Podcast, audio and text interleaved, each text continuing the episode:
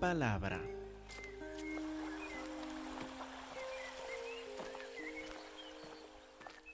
Bueno, al lado positivo, ya Pedro ha identificado a Jesús como el Cristo, el Hijo del Dios viviente. Pero por otro lado, cuando él empezó a enseñar de que su propósito en venir era para morir, para ser torturado, para morir y para resucitar al tercer día, Pedro, que hace poco había seguido la revelación de Dios Padre y de haber dicho, tú eres el Cristo, el Hijo de Dios viviente, ahora toma a Jesús aparte, lo reprende para decir que esto nunca jamás pase. Entonces llegamos a esta reprensión de Pedro de parte de Jesús para refrescar la memoria un poco. Lo vemos en Mateo 16, versículo 23. Él volviéndose dijo a Pedro, Quítate de delante de mí, Satanás.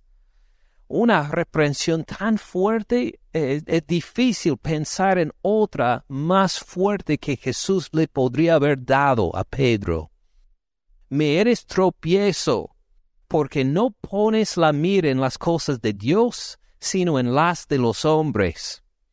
Y como vimos el domingo, en versículo 24 hasta el final del capítulo, este mensaje no solo es para Pedro, sino para los otros discípulos, aun para nosotros también.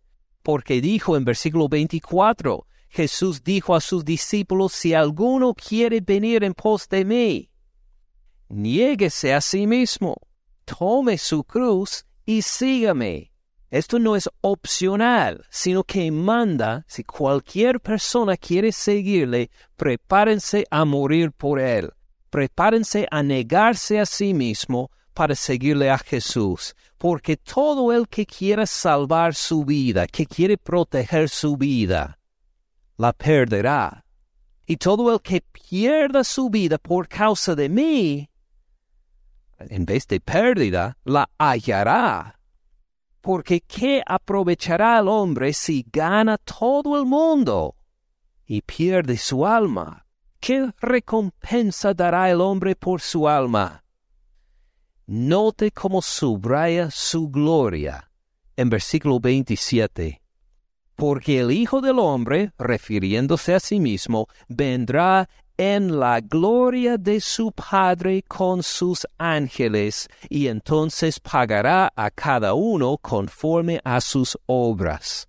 Claro que va a pasar por la cruz, va a ser torturado, va a morir, va a ser enterrado, va a resucitar de los muertos y va a volver en gloria. Entonces, aunque los discípulos se quedan eh, no solo tristes, pero hasta cierto punto incrédulos, en cuanto a estas noticias de la muerte de Cristo Jesús, el Señor Cristo Jesús sigue insistiendo, subrayando, así va a pasar, prepárense ustedes para hacer lo mismo porque voy a volver en gloria. Voy a volver en la gloria de mi Padre con sus ángeles, entonces pagará a cada uno conforme a sus obras. De cierto les digo que hay algunos de los que están aquí, que no gustarán la muerte hasta que hayan visto al Hijo del Hombre viniendo en su reino. Entonces contesta esta, esta reprensión de Pedro de que no debe morir en la cruz por insistir que así va a pasar y al final todavía va a terminar en gloria. ¿Cómo reaccionarían los discípulos a esto? De veras va a morir, pero insiste que va a haber gloria. ¿Cómo pasará esto? Ahora entramos capítulo 17, en que para los líderes entre los apóstoles les demuestra que no es mentira lo que acaba de decir de su gloria, y se va a poner en evidencia su gloria delante de sus ojos. Versículo 1. Seis días después, Jesús tomó a Pedro, a Jacobo, a Juan su hermano, y los llevó aparte a un monte alto. Note que Jesús hizo todo con intención. Esto no fue de por accidente o de repente estuvieron ahí en un retiro en el monte y Jesús empezó a brillar. Fue precisamente por esta incredulidad de Pedro o esta reprensión y negación que habría sido no solo de parte de Pedro, sino que los demás discípulos estarían de acuerdo. Dijo, les voy a mostrar algo, vengan conmigo. Y los llevó aparte. Y versículo 2, y se transfiguró delante de ellos, y resplandeció su rostro como el sol. Ahora, la semana pasada pasamos por un clima no muy agradable acá, ¿verdad? Pero hoy, gracias a Dios, pudimos ver el sol otra vez. Imagínese un momento cómo es mirar al sol. Y hay que proteger los ojos inmediatamente cuando brille el sol, ¿verdad?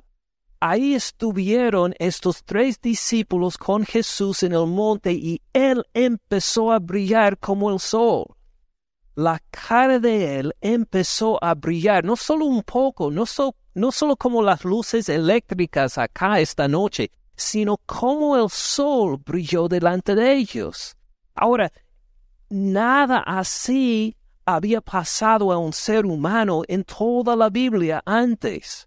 Acuérdense que cuando Moisés bajó del monte Sinaí con las tablas, con los diez mandamientos, que su cara brilló y su cara estaba resplandeciente a tal punto que los israelitas huyeron de él, tenían miedo porque su cara brillaba.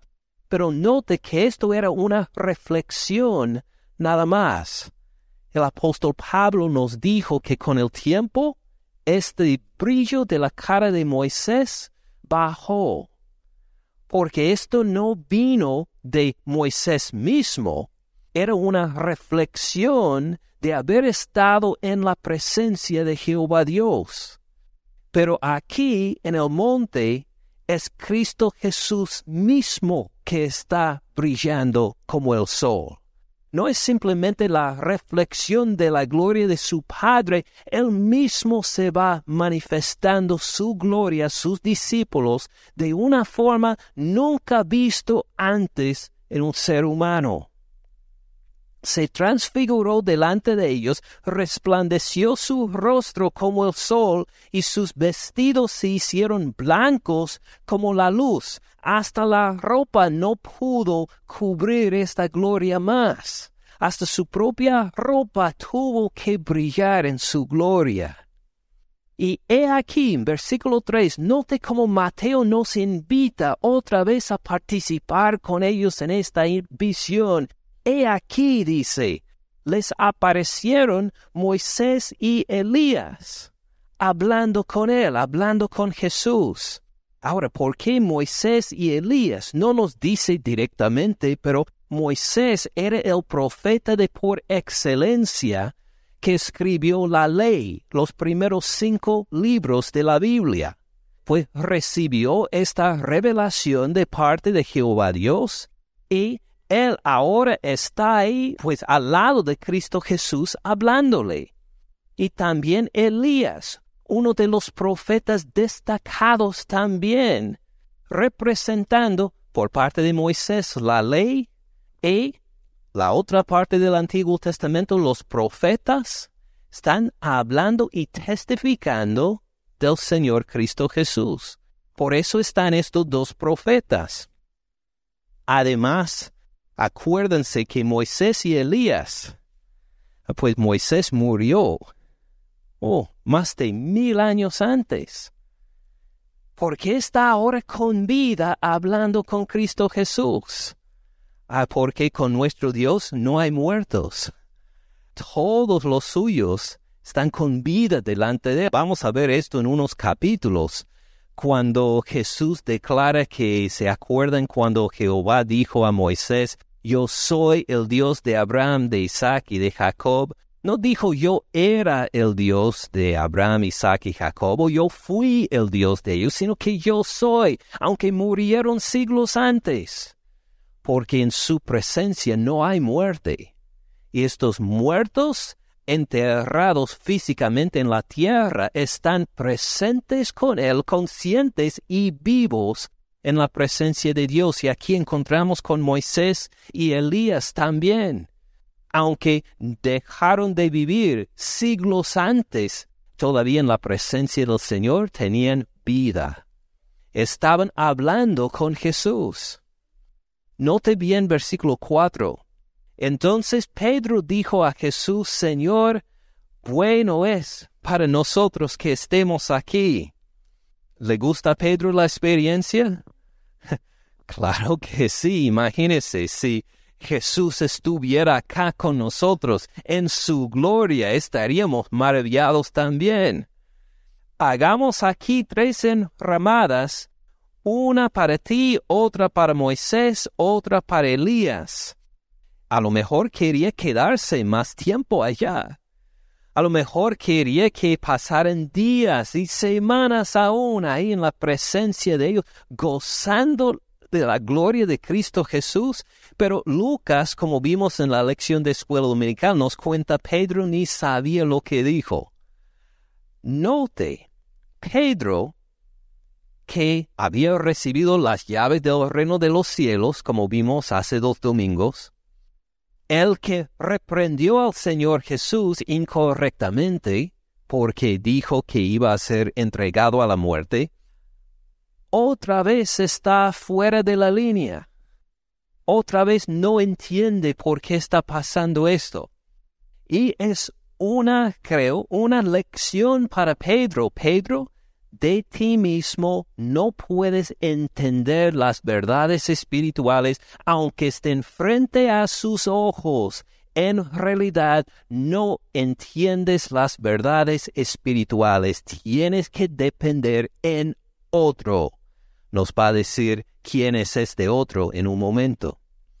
Así creo yo por lo menos que está este versículo ahí. Pedro otra vez manifiesta que aun teniendo una experiencia espiritual tan gloriosa frente a sus ojos, no sabe cómo interpretarla.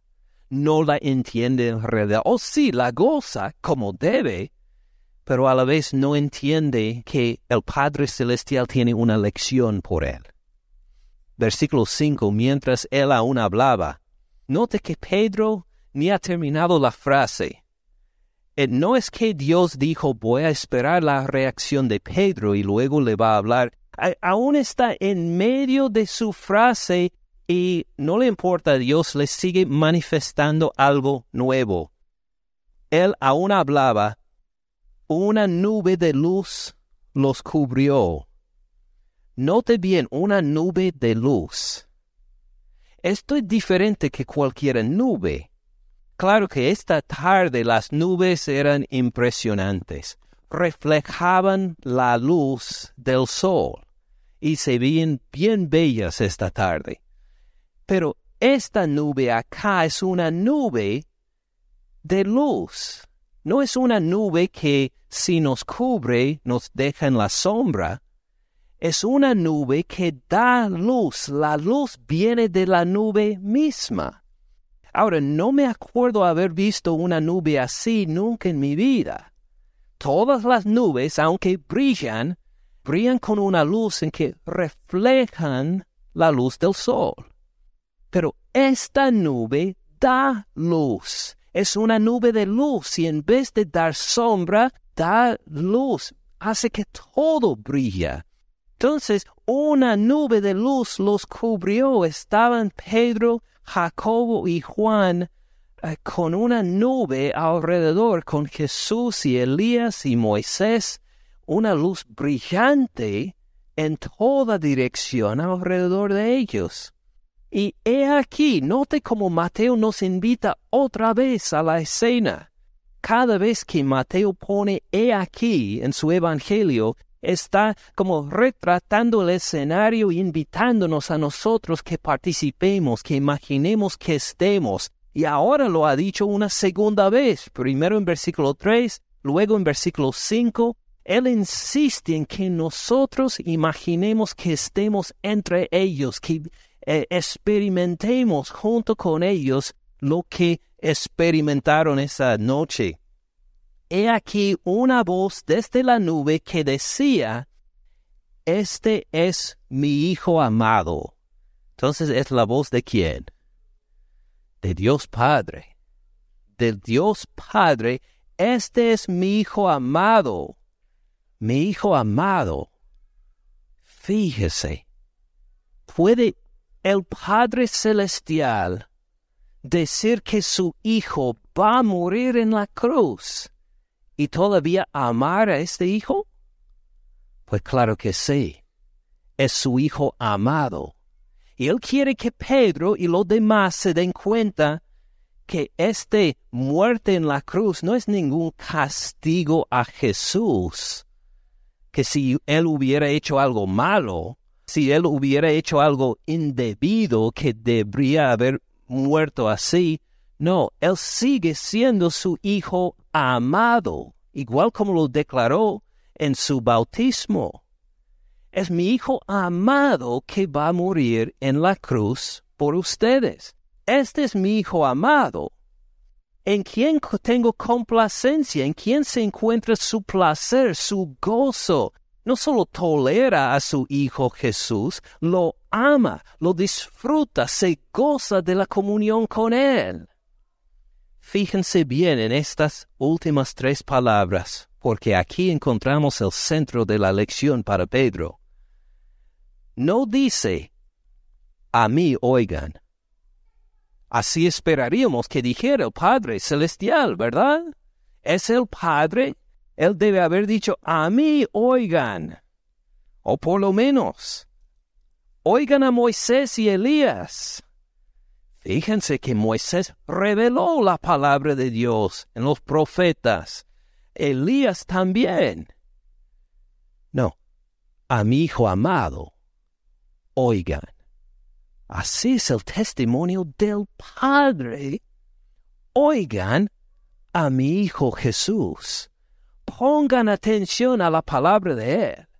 Cuando Él dice, voy a la cruz a morir, no se quejen, no lo reprendan, sométanse en obediencia a lo que dice. A Él oigan.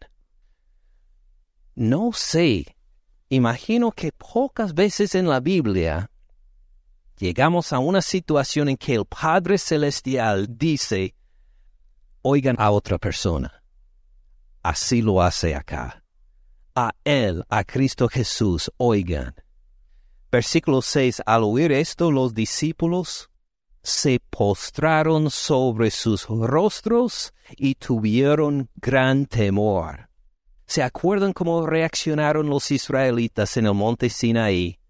Cuando Jehová Dios declaró los diez mandamientos, ahí escucharon ellos la voz de Jehová Dios. ¿Y qué dijeron al final? Se apartaron y dijeron a Moisés, no podemos tolerar esta voz. No podemos aguantar la voz de Dios. Por favor, sube tú a la montaña para hablar con Dios a solas. Porque nosotros si escuchamos esta voz otra vez, vamos a morir. Así en su poder y en su santidad, hasta los israelitas en el libro de Éxodo reconocieron, no podemos aguantar esta voz. Tenemos miedo.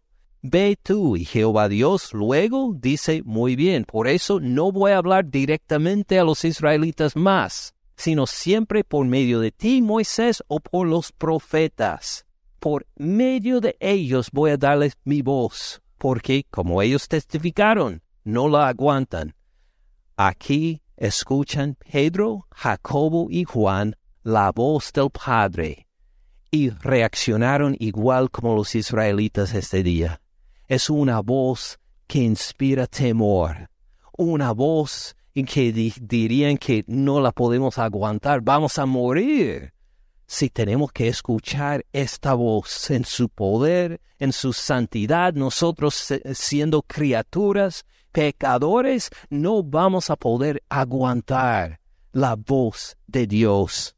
Por eso se postraron sobre sus rostros en adoración y tuvieron gran temor. Versículo 7. Entonces Jesús se acercó, los tocó, dijo, levántense y no teman. Alzando ellos los ojos, a nadie vieron sino a Jesús solo. Se acabó la visión. Ya no resplandecía como el sol. Ya habían escuchado la lección. Ya no estuvo Moisés ni Elías ni la voz del Padre. Pero ¿quién estuvo delante de ellos en carne y hueso? Igual como antes, el Señor Jesús el Padre permitió que manifestara su gloria a estos discípulos para que a Él escucharan. Ellos que no estuvieron de acuerdo con este plan de crucifixión según capítulo 16, ahora han visto su gloria y pueden decir, sí, cuando lo explico otra vez. O Jesús va a volver a insistir en su muerte en la cruz en que va a ser torturado. Note, por ejemplo, encontramos otro ejemplo de esto y en el mismo capítulo 17, versículo 22. Estando ellos en Galilea, Jesús les dijo, El Hijo del Hombre será entregado en manos de hombres, y le matarán, mas al tercer día resucitará. Y ellos se entristecieron en gran manera o todavía no lo entienden, pero van a discutir con Jesús ahora? No, no después de esta transfiguración. Se dan cuenta por lo menos Pedro, Jacobo y Juan que Jesús cuando habla de su gloria habla en serio. Y si de esto va a pasar, de alguna forma están tristes y no lo entienden todavía, pero no van a discutir con Jesús más. Tal vez no lo han aceptado cien por ciento, pero han visto su gloria, temblaron delante de la voz del Padre, van a quedarse sumisos entonces a lo que viene delante. Versículo 8 otra vez. Alzando ellos los ojos a nadie vieron sino a Jesús solo. ¿Qué se quedan con ellos de esta visión? Pues Jesús mismo todo era para ver su gloria, Él todavía se va a quedar con ellos. Versículo 9. Cuando descendieron del monte, Jesús les mandó diciendo, No digan a nadie la visión, hasta que el Hijo del Hombre resucite de los muertos. Ahora, ¿por qué no pueden decir a nadie la visión? ¿No sería de aliento a los otros discípulos? Bueno, todavía no entienden todo en cuanto al propósito de venir de Jesús. A lo mejor van a seguir pensando en Él como un rey que llega para echar a los romanos de Jerusalén y dar, dar el reino a los judíos. Y a Jesús no vino para esto esta vez. Si escuchan de tanta gloria que estuvo el Padre y Moisés y Elías, Tal vez quieren esforzar que sea rey, pero no, no lo van a poder hacer. No les permite decir la visión de los otros, donde dice Jesús les mandó, es un verbo de bastante poder, casi como les mandó, pero encarecidamente, con pasión, no digan a nadie esta visión hasta que el Hijo del Hombre resucite de los muertos siguen bajando.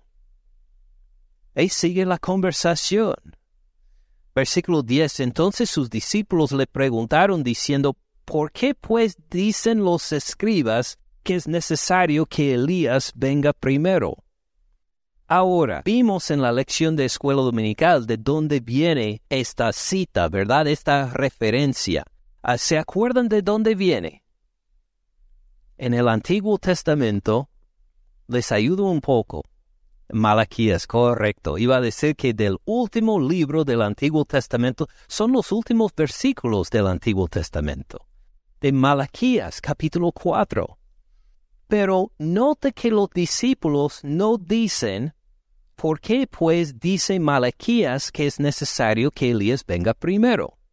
Pueden haber dicho esto y habrían sido correcto, pero es interesante por qué pues dicen los escribas que es necesario que Elías venga primero. Ahora, ¿por qué ponen la pregunta de esta forma? Acuérdense quienes tienen autoridad espiritual en toda la cultura alrededor son los fariseos y los escribas.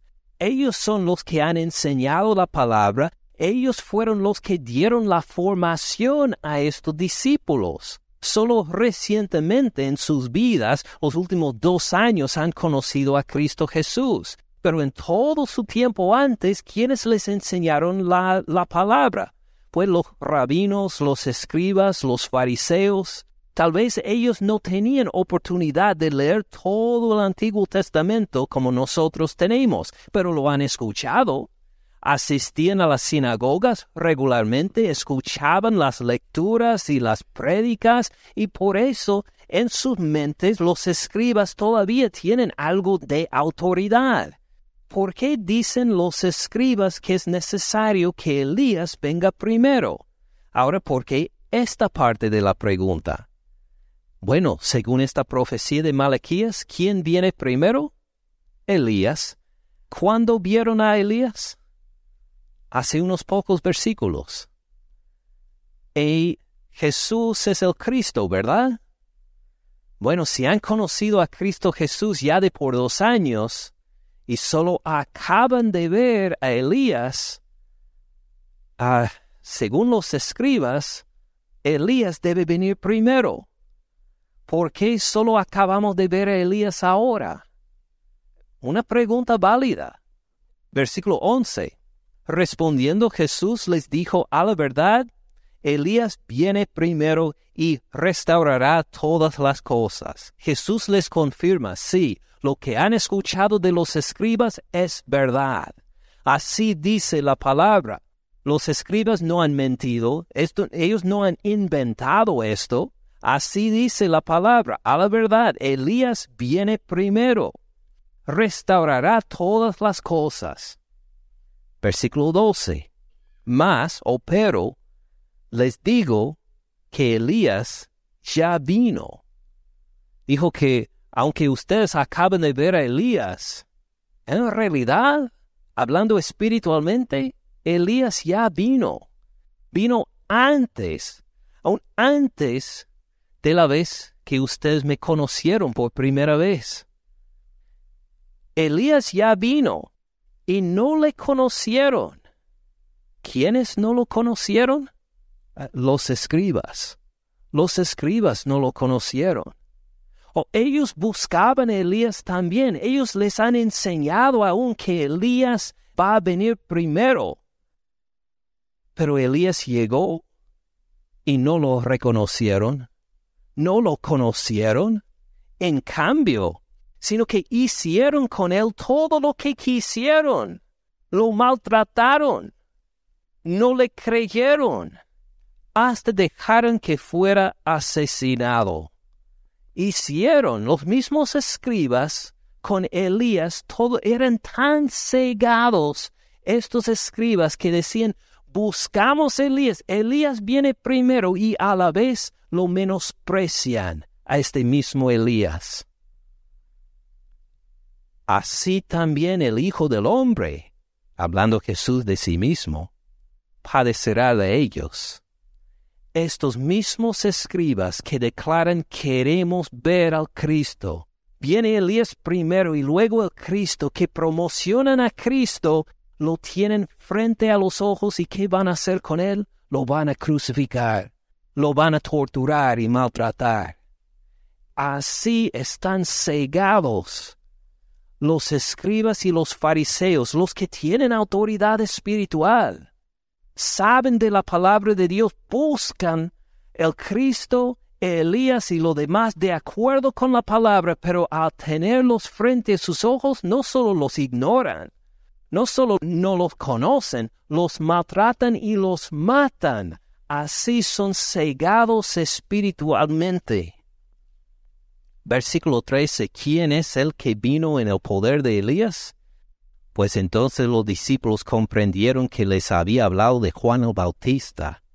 Oh, sí, Juan el Bautista, bien, no es que Elías, Elías iba a venir, sino que Juan el Bautista en poder de Elías iba a venir primero y así fue. Y cuando él predicó, los escribas lo recibieron, se arrepintieron. No. En cambio, dejaron que muriera a manos de Herodes. Y ahora tienen el Cristo frente a sus ojos. ¿Cómo van a reaccionar? A maltratarlo de forma igual y aún peor que a Juan el Bautista. Entonces, seguimos al versículo 14.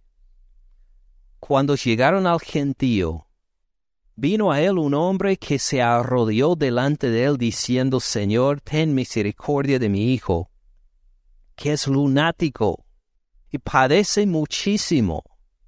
El pobre, pues, este lunático y padece muchísimo, algunas traducciones dicen gravemente, que está al borde de la muerte porque muchas veces cae en el fuego y muchas en el agua.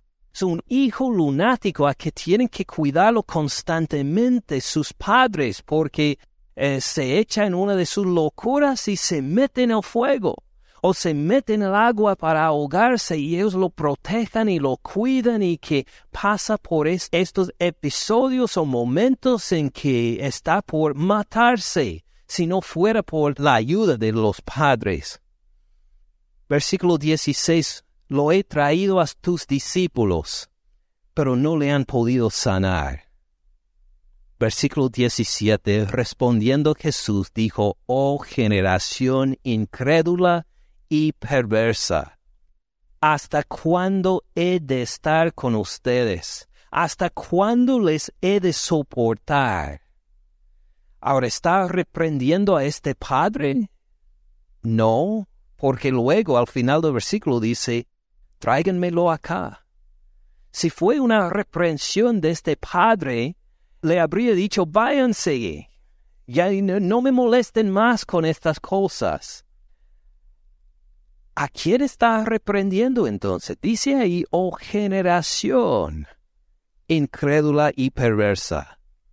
Porque está pensando no solo en los escribas, que, claro, acaba de decir que los escribas mismos, los de autoridad espiritual, lo van a maltratar y matar, sino también sus propios discípulos, que deben saber mejor. Todavía no lo entienden. Todavía no han agarrado, no han comprendido lo que es su gloria y el que tuvo que sufrir esta reprensión de Pedro en capítulo 16, y luego reconoce y repite a los discípulos que están tan cegados espiritualmente las autoridades de esta generación que aunque yo, el Cristo, voy a estar delante de ellos, me van a matar. Con todo esto en mente, llega a escuchar ah, hasta sus propios discípulos no pueden ayudar a esta familia y dice, oh generación incrédula, desde los escribas hasta mis propios discípulos no comprenden todavía quién soy yo, no entienden mi gloria, no. ¿Cuánto tiempo les tengo que aguantar? Piense en alguna maña o alguna desobediencia de sus hijos, los que somos padres en que hacen la misma cosa una y otra y otra vez de por años y piensa que nunca jamás van a dejar esta maña, nunca jamás van a oír. Dice, ¿cuánto tiempo le tengo que repetir lo mismo? Si le ha pasado alguna vez en su vida, Jesús está experimentando algo similar. Vino de la gloria para que nosotros fuéramos salvos por Él, y hasta sus mismos discípulos no lo comprenden todavía. Pero en su compasión, en su paciencia, todavía les va a ministrar. Tráiganmelo acá. No se desespera al punto de decir, ya basta con ustedes, como Jehová dijo a Moisés, ponte de lado, voy a abrazar a esta gente, voy a destruir a esta gente por su desobediencia. Otra vez manifiesta su paciencia. Otra vez les va a sanar. Tráiganmelo acá, no importa que hay una falta de fe en mis discípulos, todavía les voy a tener paciencia, les voy a ministrar en abundancia otra vez. Reprendió Jesús al demonio el cual salió del muchacho y éste quedó sano desde aquella hora. Algo tan fácil parece que los discípulos no pudieron hacer. Simplemente reprendió al demonio y al muchacho ya no tuvo que aguantar más esa tortura. Nunca más se metió en el fuego, nunca más en el agua, Nunca más tuvieron sus padres que cuidarlo a cada momento de que se, se, va, se, se va a matar aún. No, se quedó tranquilo desde ahí en adelante. Gloria a nuestro Señor. Versículo 19. Viniendo entonces los discípulos a Jesús aparte, dijeron, ¿por qué nosotros no pudimos echarlo fuera? Quieren saber entendieron algo de la reprensión de parte de Jesús y vieron delante de sus ojos otra manifestación de su gloria. No, además de lo que acaba de ver eh, Pedro, Jacobo y Juan, otra vez delante de los demás discípulos Jesús los sana otra vez y se quedan, pero ¿por qué nosotros no pudimos echarlo fuera? Ellos intentaron, así se entiende por pudimos, no pudimos echarlo fuera, intentamos, quisimos hacerlo. ¿Por qué no? Versículo 20 Jesús les dijo, por su poca fe. Porque de cierto les digo que si tuvieras fe como un grano de mostaza, dirían a este monte, pásate de aquí allá, y se pasará, y nada les será imposible.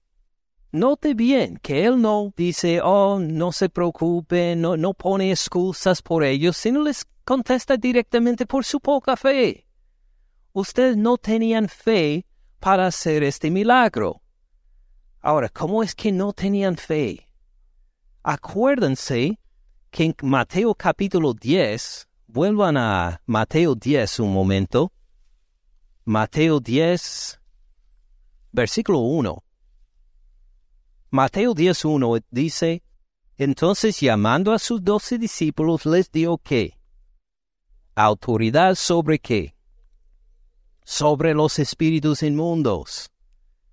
Tenían autoridad para hacer este milagro no es que los discípulos intentaban eh, tomar una autoridad que no era de ellos. Jesús les dio autoridad para hacer milagros como este, para que los echaran fuera, para sanar toda enfermedad y toda dolencia. Y acuérdense lo que les mandó unos versículos después, versículo 8. Sanen enfermos, limpien leprosos, resuciten muertos, echen fuera demonios. ¿De gracia recibieron? Den de gracia. Ellos tenían la autoridad y el permiso para hacer este milagro. ¿Cómo es entonces que en capítulo 17 les dice, por su poca fe?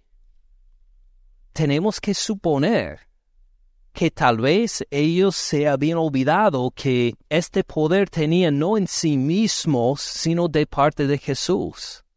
Y puede ser que muy confiadamente llegaron a decir, oh, mire, hay un, un joven aquí que necesita, necesita un milagro, necesita una sanación. Muy bien, dijo tal vez Bartolomé, quién sabe. Sí, yo lo puedo hacer.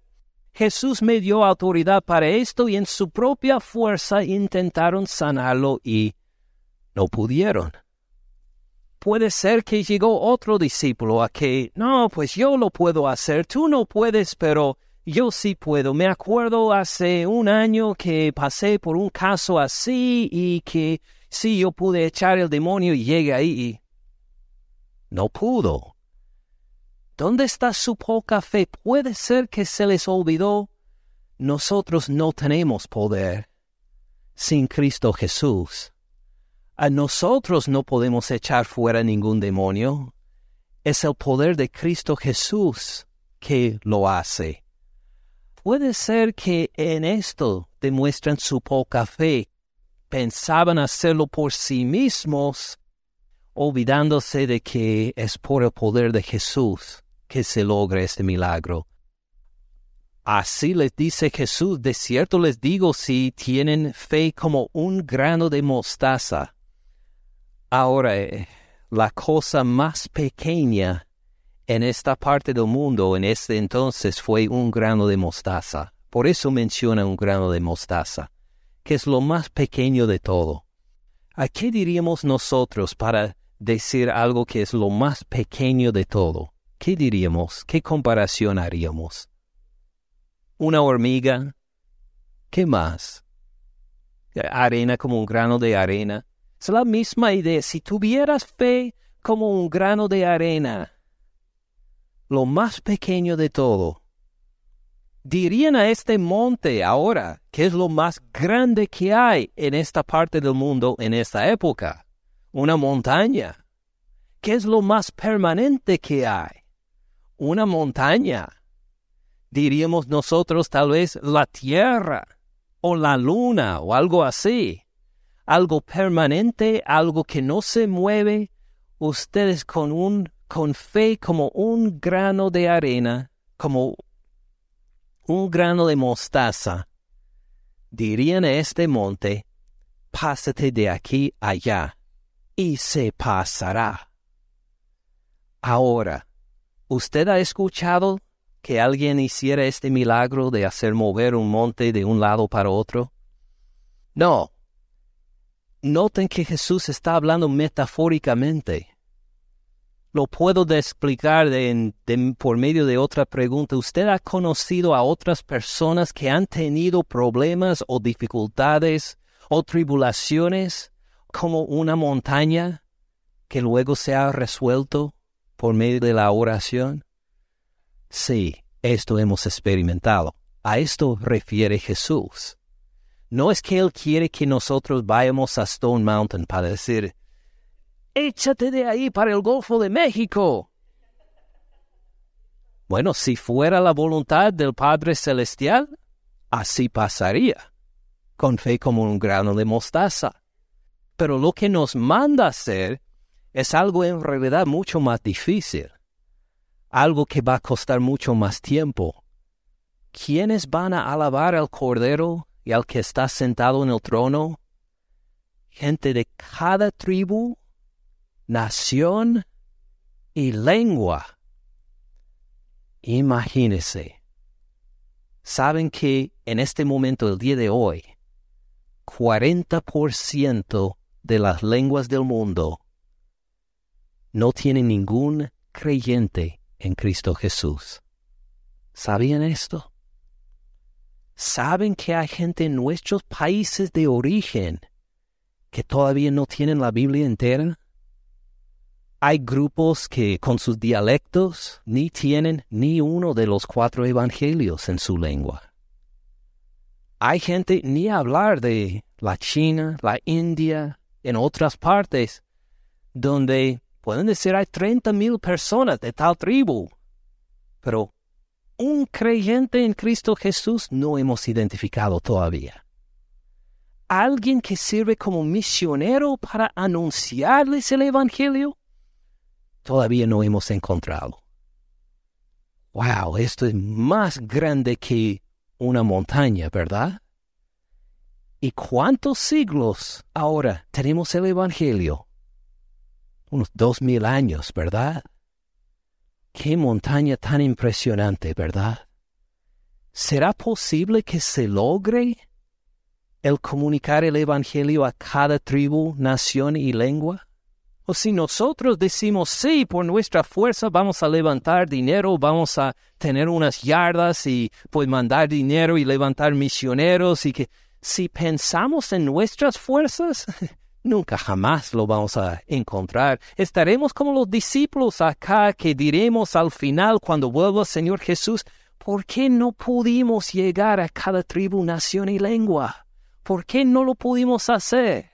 Si pensamos en nuestra capacidad, nunca jamás lo vamos a lograr. Pero en cambio, si nos acordamos, oh, se hace con el poder de Cristo Jesús, o se hace por medio de Él, o aún uno con fe como un grano de mostaza. Llegará tal vez a ver el día cuando dicen, ¿saben qué? Hay creyentes en cada tribu, nación y lengua, igual como se dijo que iba a haber alrededor del trono en el libro de Apocalipsis. ¿Cómo manifestamos esta fe? ¿Cómo llegaremos a ver esto Dios mediante aún en nuestras vidas? Fíjense bien el versículo que sigue, versículo 21. Cuando Jesús estaba hablando de este milagro, ¿qué dijo? Pero este género no sale sino con oración y ayuno. Ahora, acuérdense algo que vimos en Mateo capítulo 10. Como vimos hace, hace un momento, Jesús les mandó a sus discípulos como ovejas en medio de lobos para predicar el Evangelio.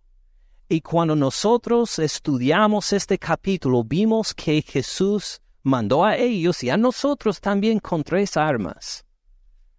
Y estas tres armas eran la palabra de Dios, el Evangelio, predicando a la gente que se arrepientan porque el reino de los cielos se ha acercado, también las obras de compasión a los necesitados, aun los que dan a un niño un vaso de agua por ser discípulo de él, no va a perder su recompensa cuando Jesús viene en su gloria. Acuérdense, había estos dos armas, la palabra de Dios, las obras de compasión y la tercera era la oración. Como Jesús les pidió antes, viendo otra vez, mírenlo, en Mateo capítulo 9, al final de capítulo 9, 9.37. Entonces dijo a sus discípulos, a la verdad la mies es mucha, mas los obreros pocos. ¿Qué hay que hacer entonces? Desesperarse.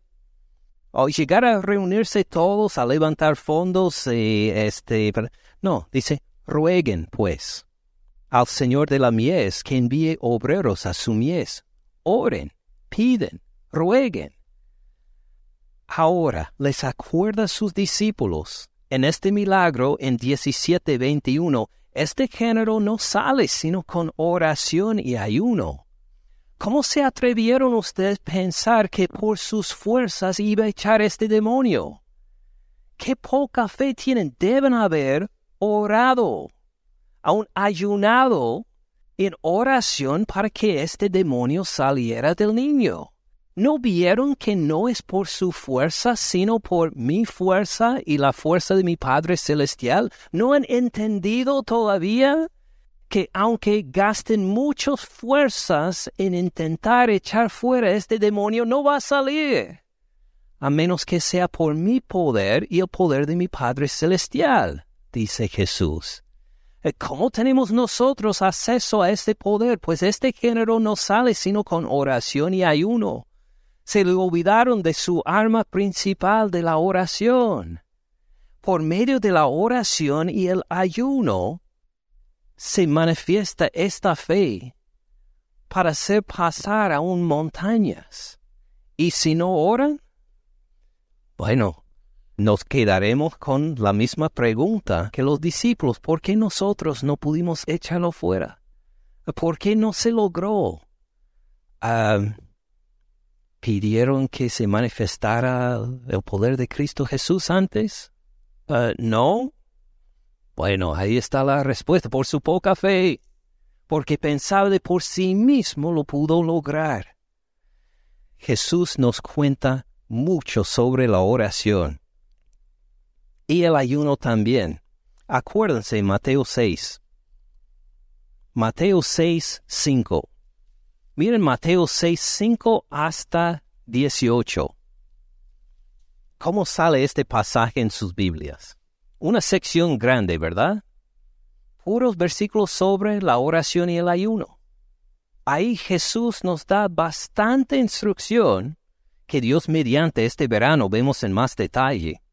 Solo sobre estos temas, cómo orar y cómo no orar, cómo ayunar y cómo no ayunar, cómo deben estar nuestros corazones cuando oramos. Y ¿Qué debemos decir aún en nuestras oraciones? ¿Qué actitud debemos tener hacia Dios y hacia nuestros hermanos? Todo esto describe de versículos 5 hasta 18. Y ya vimos también en Mateo 9, 9, 37 y 38, como viendo las multitudes desamparadas y dispersas, ¿qué les mandó hacer a los discípulos? Oren si vemos comunidades y naciones y lenguas sin la palabra, sin creyentes, ¿qué nos manda hacer? Que oremos. Que oremos entonces. Y también miren capítulo 14, versículo 23. 14 y 23. Después de hacer el milagro de la alimentación a los cinco mil, aún viendo versículo 22, primero enseguida Jesús hizo a sus discípulos entrar en la barca e ir delante de él a la otra ribera, entre tanto que él despedía a la multitud. Versículo 23, despedida la multitud, ¿qué hizo? Subió al monte a orar aparte. Cuando llegó la noche, estaba ahí solo. Aun por su mismo ejemplo nos demuestra Jesús algo que le da gozo después de este milagro. No es que eh, repase el Internet para ver a ver qué dicen los demás de este gran milagro que hice. Eh, claro que no hubo Internet en ese entonces, pero ya tiene la idea. No se felicitó de que, wow, qué bien que, que hice este milagro hoy. ¿Qué hizo? Buscó la comunión con su Padre Celestial. Dijo, sí, esto fue de gran bendición, pero me hace falta el estar a solas con mi Dios quiero estar con mi Padre Celestial. Y con este gozo se puso aparte de todos los demás, encontró por fin la soledad y así oró toda la noche a su Padre Celestial hasta caminar sobre el agua para llegar a sus discípulos. Nos da un ejemplo ahí, creo. Cristo Jesús nos da la instrucción en capítulo 6, nos dice aún en capítulo 9 una petición particular por lo cual debemos orar para que el Señor eh, levante obreros para alcanzar a otros con el Evangelio y nos da el ejemplo. Eh, la oración no es simplemente que, ok, tengo que disciplinarme y levantarme a tal hora y que, sino que es algo, sí hay disciplina, pero es algo que hacemos por gozo, porque reconocemos, mire, estoy a gusto entre los hermanos y con la familia y todo, pero necesito, hay algo que, que ruega desde mi alma estar a solas con mi Padre Celestial, a dejar de lado todas las eh, las responsabilidades que llaman y claman por la atención en mi vida, de decir que aunque sea unos pocos minutos, de encerrarme en la alcoba y de cerrar la puerta para estar a solas con mi Padre Celestial, aunque sea algunos minutos. Así da este ejemplo Jesús. Entonces, para nosotros creo en particular, cuando hay este monte, esta montaña que parece insuperable, y que miramos nuestras fuerzas, nuestros recursos, nuestros ingresos y decimos, yo no puedo hacer nada contra esto. Puede ser que es un llamado de nuestro Padre a llegar a Él en oración y en ayuno. Es decir, Padre, aquí me pongo delante de ti para hablarte a ti y para escucharte de tu palabra. Guíame, pasemos tiempo juntos. Si uno dice, no sé qué decir, empiece en Mateo 6 con el Padre Nuestro. Eh, dale gracias por el, esta linda tarde que, que pasamos. A decir, esto fue muy bien hecho, Padre Celestial. A ver cómo será mañana también. Eh, sorpréndeme, ni voy a mirar cómo va a ser el tiempo, nada más eh, voy a esperar como un niño que recibe un regalo a ver cómo preparaste el día para mañana.